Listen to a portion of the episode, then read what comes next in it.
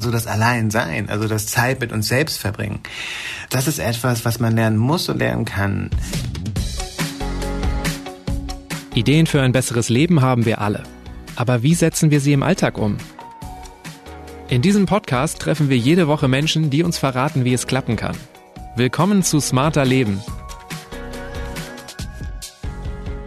Ich bin Lenne Kafka und diesmal spreche ich mit Daniel Schreiber. Hier ein Hinweis des heutigen Werbepartners. Smarter Leben, das heißt auch smarter Geldanlegen mit den Experten von Union Investment. Denn sie helfen Ihnen mehr aus Ihrem Geld zu machen, zuverlässig, vorausschauend und das mit mehr als 65 Jahren Erfahrung. Sparen Sie jetzt bereits ab 25 Euro monatlich in Investmentfonds und sichern Sie sich bis zum 31. Dezember einen Adidas-Rucksack mit Parley Ocean Plastic als Prämie.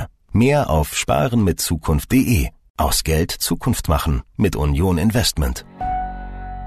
Hallo, mein Name ist Daniel Schreiber. Ich bin Autor und habe ein Buch über das Thema geschrieben, ob man allein, ohne eine romantische Beziehung, ein gutes und ein erfülltes Leben führen kann. Alleinsein gehört zum Leben dazu und immer mehr Menschen leben allein. In nicht einmal 20 Jahren wohl jeder vierte Mensch in Deutschland, so hat es das Statistische Bundesamt berechnet. Seit Jahrzehnten steigt die Zahl der Singles, vor allem in Großstädten. Also sollten wir häufiger übers Alleinsein sprechen, glaubt auch Daniel. In seinem neuen Buch hat er sich dem Thema angenähert. Es ist ein sehr persönlicher Essay, in dem er philosophische, psychoanalytische oder auch soziologische Erkenntnisse mit ganz alltäglichen Betrachtungen verknüpft. Es geht um Einsamkeit und Freundschaft, um Nähe und Rückzug, aber auch ums Stricken und um Vorurteile. Was all das mit einem glücklichen Singleleben zu tun hat und wieso alleinlebende Menschen nicht gescheitert sind, besprechen wir in dieser Folge. Hallo Daniel, schön, dass du Zeit hast. Hallo Lenne, danke für die Einladung. Dein Buch hat einen ganz einfachen Titel, Allein. Ein Wort, das ehrlich gesagt bei mir gleich irgendwie so eine große Wirkung entfaltet hat und irgendwie zugleich bedeutet es ja auch so viel. Weißt du, ab wann du dich wirklich allein fühlst? Gibt es da so eine Art Grenze, einen Zeitpunkt, eine Situation? Ja, das ist eine gute Frage, auch weil man natürlich erstmal definieren muss, was allein ist in dem Moment. Ich würde vielleicht eine Abtrennung machen, also eine sehr geläufige Abtrennung, äh, und zwar zwischen Alleinsein und Einsamkeit. Also ich kann sagen, wann ich mich einsam fühle und ich bin eigentlich relativ gern allein. Das ist etwas, was ich ja gelernt habe ähm, und was ich auch wirklich genieße. Aber ähm, Einsamkeit ist, glaube ich, eine andere Frage. Und die meisten von uns kennen akute Phasen von Einsamkeit und viele haben es vielleicht auch in den vergangenen anderthalb Jahren erlebt. Und diese Phasen gehen immer mit ja, psychischen Herausforderungen einher. Das sind Phasen, ja, in denen bestimmte psychische Dilemmata zum Ausbruch kommen, wieder, die man vielleicht von früher kennt. Das sind Phasen, die als Katalysatoren funktionieren können für neue psychische Probleme. Es kommt häufig zu ja, dem Eindruck, dass die Welt sehr viel gefährlicher ist, als sie tatsächlich ist, dass äh, man extrem sensibel ist für wahrgenommene Ablehnung oder Zuneigung von Menschen. Und ich kann gut sagen, wenn das eintritt bei mir. Da gehen sehr viele Alarmglocken in mir an. Und ich glaube, das können die meisten Leute nachvollziehen. Okay, also du gehst gleich schon auf die, diese Verbindung ein, ne? Alleinsein, Einsamkeit. Ich frage mich jetzt gerade, was dann Alleinsein wirklich für dich bedeutet. Du hast jetzt bei Alleinsein eher so diese positiven Seiten des mit sich Selbstseins hervorgehoben. Kann das sein? Also Alleinsein ist für dich auch durchaus nichts Schlechtes. Nein, es ist in keinem Fall. Ich habe den Eindruck, dass es schon etwas ist, das man lernen muss. Und vielleicht muss man es auch nochmal abtrennen vom Alleinleben. Das ist vielleicht nochmal eine ganz andere Frage. Aber so das Alleinsein, also das Zeit mit uns selbst verbringen, das ist etwas, was man lernen muss und lernen kann. Ähm, ich habe viele Jahre meines Lebens ja, mit dem Gefühl verbracht, nicht allein sein zu können, irgendwie getrieben zu sein. Und für mich hat sich viel verändert. Ich habe vor etwas über zehn Jahren mit dem Trinken aufgehört. Es war eine sehr wichtige und eine sehr gute Entscheidung für mich in meinem Leben. Aber das war für mich so ein Einschnitt, nachdem mir es einfacher fiel, allein zu sein. Und gerade in den ersten Jahren meiner Nüchternheit musste ich das wirklich lernen. Das heißt, ich musste mir Tätigkeiten suchen, die mich irgendwie ausfüllen, ja, die mir Zeit schaffen, die mir Raum schaffen. Da gehe ich auch in dem Buch drauf ein, denn ich glaube, das sind letztlich Tätigkeiten, die wir alle brauchen und die unsere Kultur letztlich abwertet, ähm, weil sie keinen vordergründigen Zweck haben, weil sie kein Ziel haben, keine, ja, kein finanzielles Ziel. Ähm, das können Tätigkeiten sein wie Wandern, Gärtnern, äh, Yoga, es gibt im Buch zwei Seiten über das Stricken, ähm, was mir total wichtig geworden ist im, im vergangenen anderthalb Jahren. Und ähm, was eine sehr komplexe, herausfordernde ähm, Tätigkeit ist, Überraschung komplex. Ja, und das sind das sind Dinge, die wir brauchen, auch wenn auch wenn wir glauben, ja, es sind erstmal Hobbys, die gar nicht so eine Bedeutung haben für unser Leben. Aber ich glaube, das sind wirklich ganz zentrale Tätigkeiten für uns. Okay, aber ne, du, du schreibst tatsächlich sehr viel übers Gärtnern, übers Wandern, auch über Yoga, genau, Stricken, sagst jetzt noch. Also brauchen wir vielleicht einfach auch eine Aufgabe, eine Leidenschaft, um allein glücklich zu sein? Ja und nein. Ich muss bei Aufgabe immer so an, an diese Doppelbedeutung denken. Ne? Eine Aufgabe, die, ähm, die auch sofort das Aufgeben impliziert eigentlich.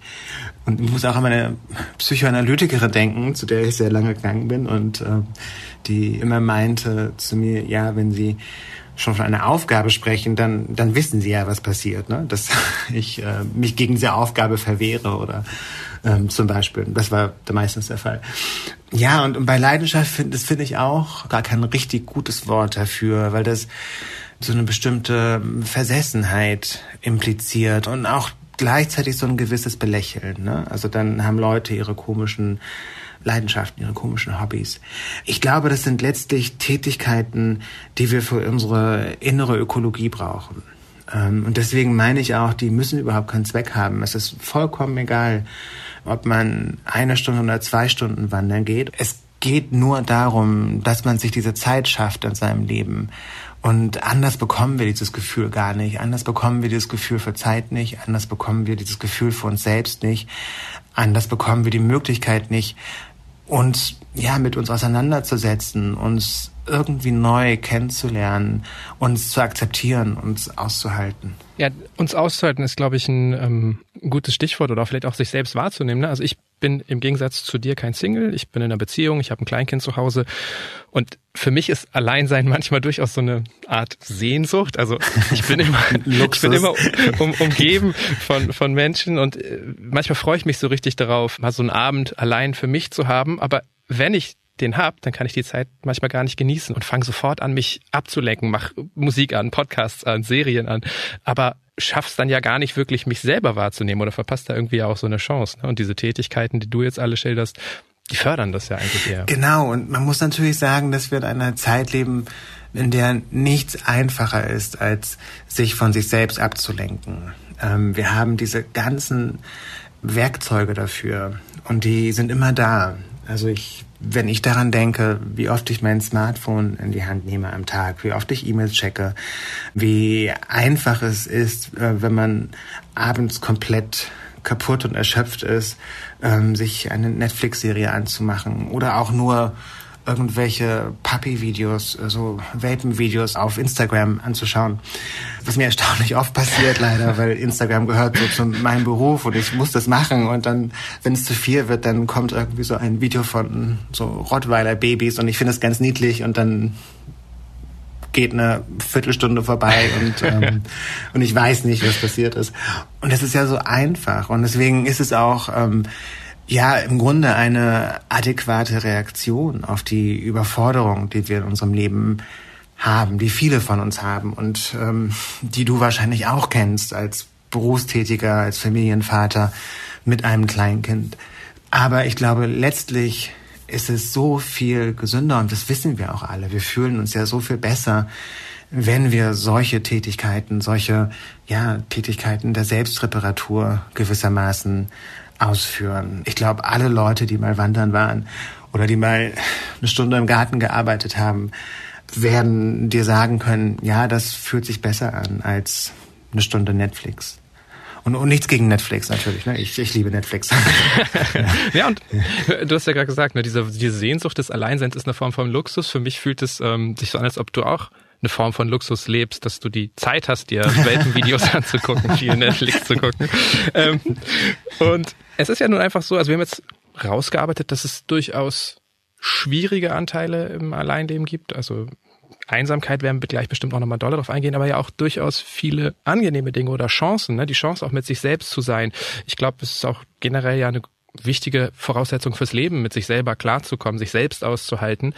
Und es leben ja auch einfach wahnsinnig viele Menschen in Deutschland allein. Also es gibt mehr als 18 Millionen Singles. Ich habe es nochmal nachgeschaut. In mehr als 40 Prozent unserer Haushalte leben Menschen allein. Aber du hast zum Beispiel selber auch geschrieben, du hast dich nie bewusst dazu entschieden, allein zu leben. Und ich habe das Gefühl, dass wir alle irgendwie so in dieses Alleinsein schnell reinrutschen, aber sich niemand bewusst dafür entscheidet. Ich glaube, dass das stimmt. Und zwar aus dem einfachen Grund, dass wir alle mit der Vorstellung aufwachsen, dass zu unserem Lebensglück eine bestimmte Form von Zweisamkeit gehört. Diese große Erzählung der Liebe, die ist eine sehr tief und fest verwurzelte kulturelle Vorstellung, die unsere kollektive und unsere individuelle Vorstellung vom guten Leben bestimmt.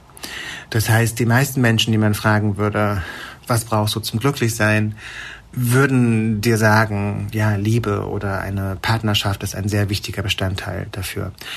Deswegen ist die Motivation zu sagen, nee, ich möchte lieber allein leben, ja, gar nicht so weit verbreitet, würde ich sagen. Und auch wenn sich Menschen vielleicht nach ähm, ja, traumatischen Beziehungen, nach ähm, traumatischen Verlusten dafür entscheiden, allein zu leben, würden sie es nicht so kommunizieren. Sie würden wahrscheinlich nicht unbedingt sagen, ich, ähm, ja, ich habe mich dafür entschieden, allein zu sein, weil die vergangenen Jahre, die vergangenen Jahrzehnte zu herausfordernd für mich waren, weil ich das nicht nochmal erleben möchte. Das gibt es ja relativ häufig. Und dann das andere Phänomen, was du beschreibst, dieses, das ist mir passiert. Ja, das wurde inzwischen auch soziologisch untersucht und es ist sehr interessant, weil das ist für eine bestimmte Gruppe von Menschen irgendwann zu spät ist.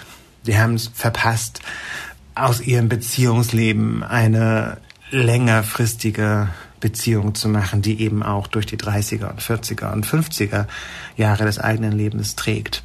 Das ist ein, ein Phänomen, was in den vergangenen Jahren angestiegen ist.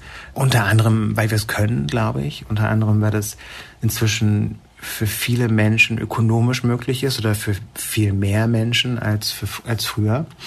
Ich finde es auch interessant natürlich, wie wir diese Leute, die allein leben, sehen als Gesellschaft. Und ähm, was du vorhin meintest mit dem, ähm, das Alleinleben äh, für dich auch ja etwas Luxuriöses darstellt und dass du das Gefühl hast, dass ähm, Menschen, die allein leben, diesen Luxus haben. Das ist tatsächlich ein gewisses Vorurteil, was Menschen in Paaren Menschen gegenüber haben, die allein leben, ne? dass sie eine große Freiheit haben, dass sie sich nicht um anstrengende Sachen wie Kita und, und Lehrpläne und ähm, wer kauft wann ein und wer bringt den Müll runter kümmern müssen.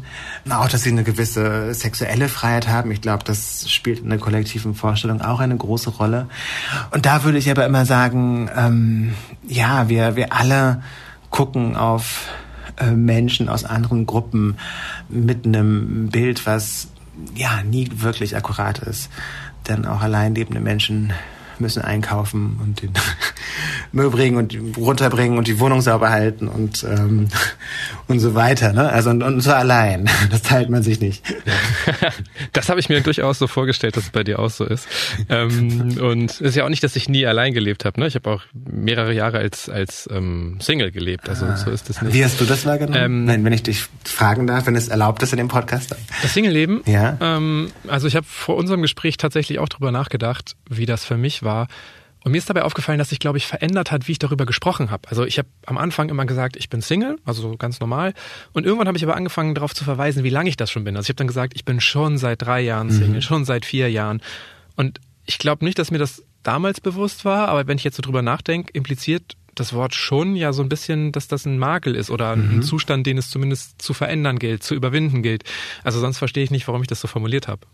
Ja, es ist interessant, weil natürlich glaube ich, dass wir uns nicht von diesen kulturellen Vorstellungen wirklich frei machen können.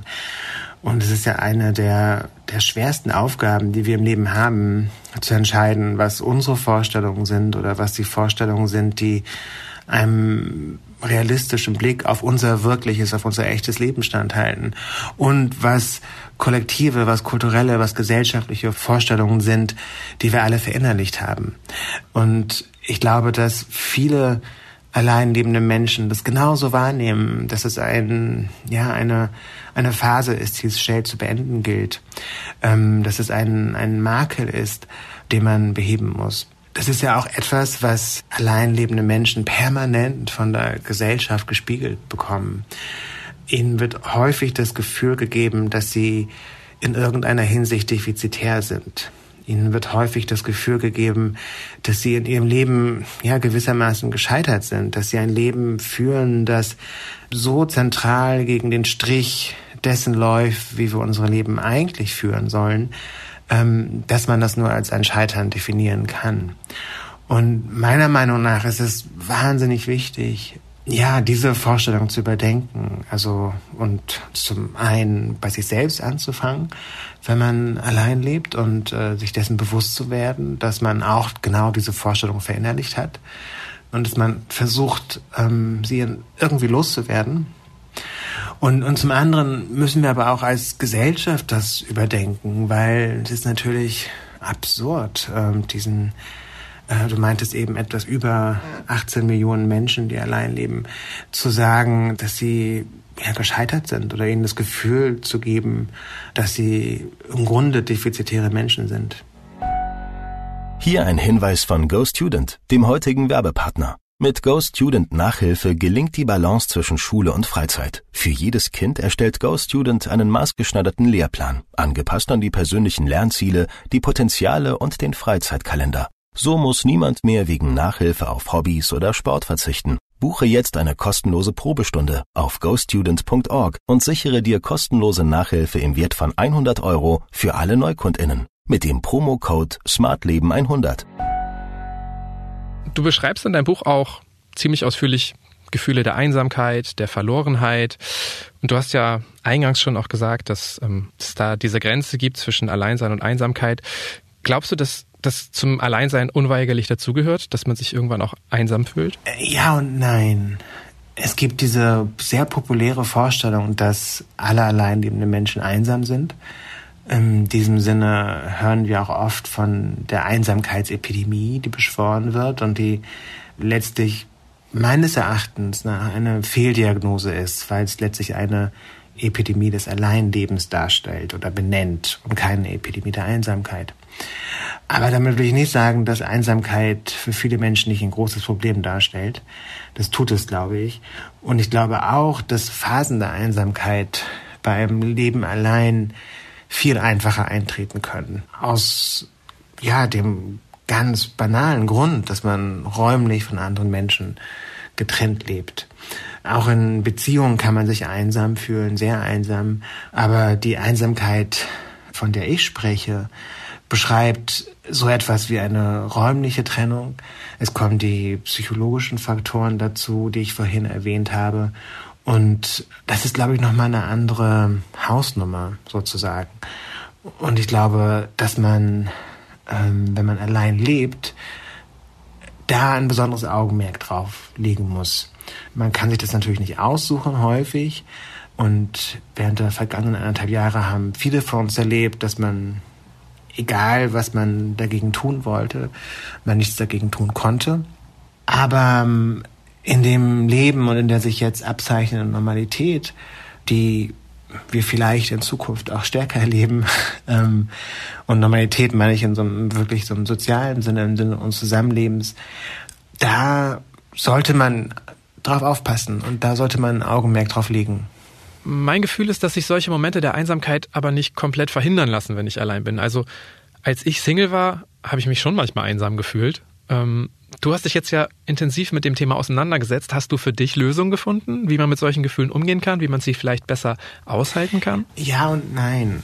Ich glaube, dass ähm, ja diese Phasen der Einsamkeit leider zum Leben dazugehören. Das ist eine existenzielle Bedingung unseres Lebens. Und Es ist auch äh, eine notwendige Bedingung äh, unseres Lebens. Und auch diese schlechten Gefühle haben Botschaften für uns. Wir lernen Dinge über uns selbst in diesen Phasen wie wichtig uns andere Menschen sind. Wir lernen, was wir wirklich wollen. Also das ist nicht nur negativ. Und es ist auch anzunehmen, zum Beispiel in deinem Fall, dass du, wenn du diese Phasen der Einsamkeit nicht gehabt hättest, dass du jetzt vielleicht keine Familie hättest, weil du vielleicht nicht gemerkt hättest, wie wichtig es dir ist, da eine Familie zu gründen. Ähm, ich, also ich nehme das jetzt mal an. Also ich. Nee, nee, das stimmt. Das ist, also würde ich wahrscheinlich, ja, hast du recht, glaube ich. Ja. Und ähm, da bin ich froh, dass es nicht übergriffig war. Nein, ich bin entspannt.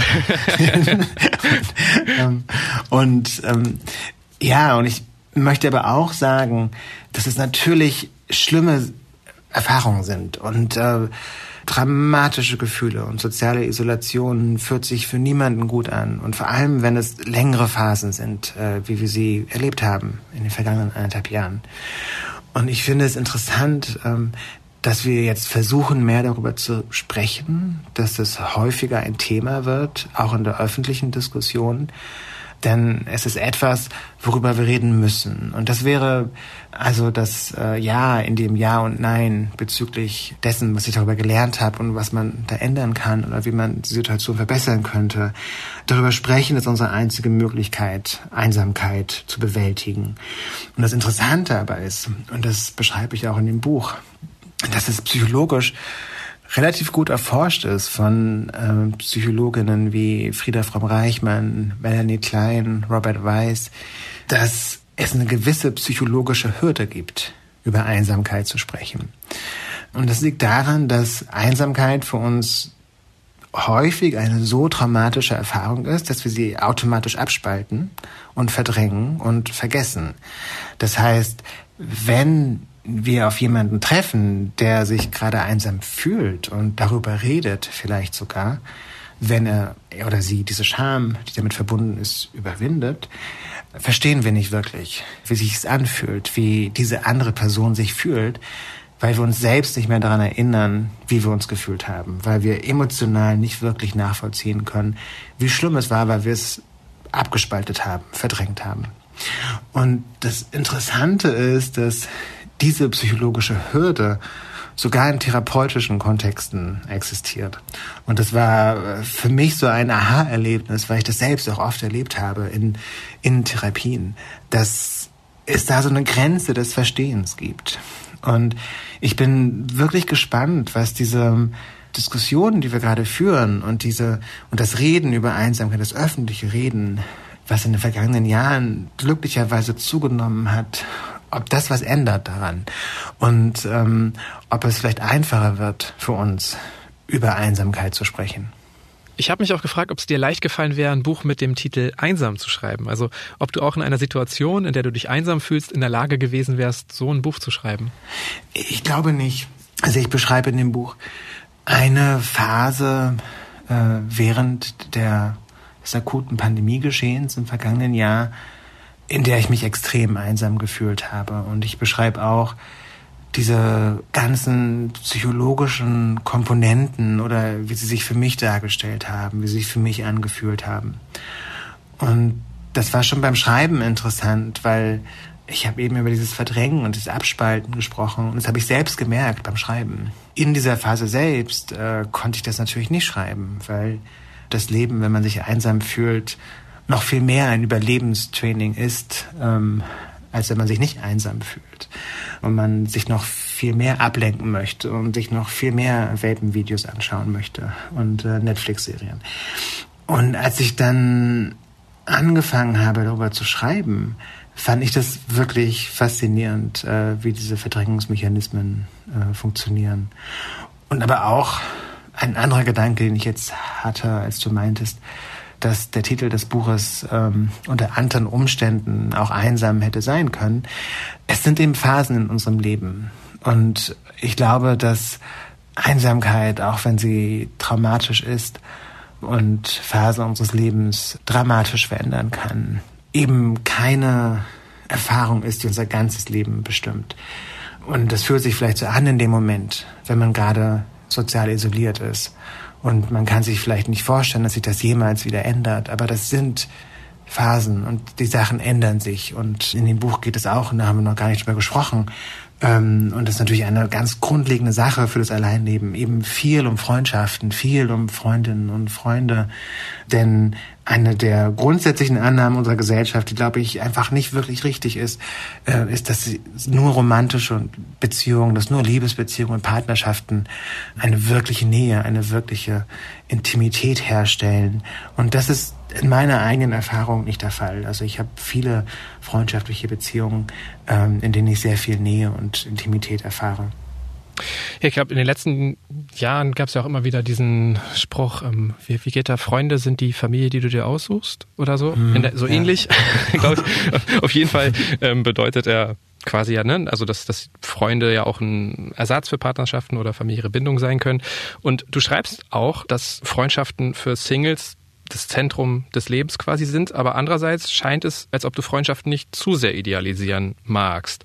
Wie viel können wir deiner Meinung nach denn als Alleinstehende von Freundschaften erwarten oder uns auch erhoffen? Ja, das ist, das ist eine sehr gute Frage, weil das für mich eine wirkliche Auseinandersetzung war in den vergangenen Jahren.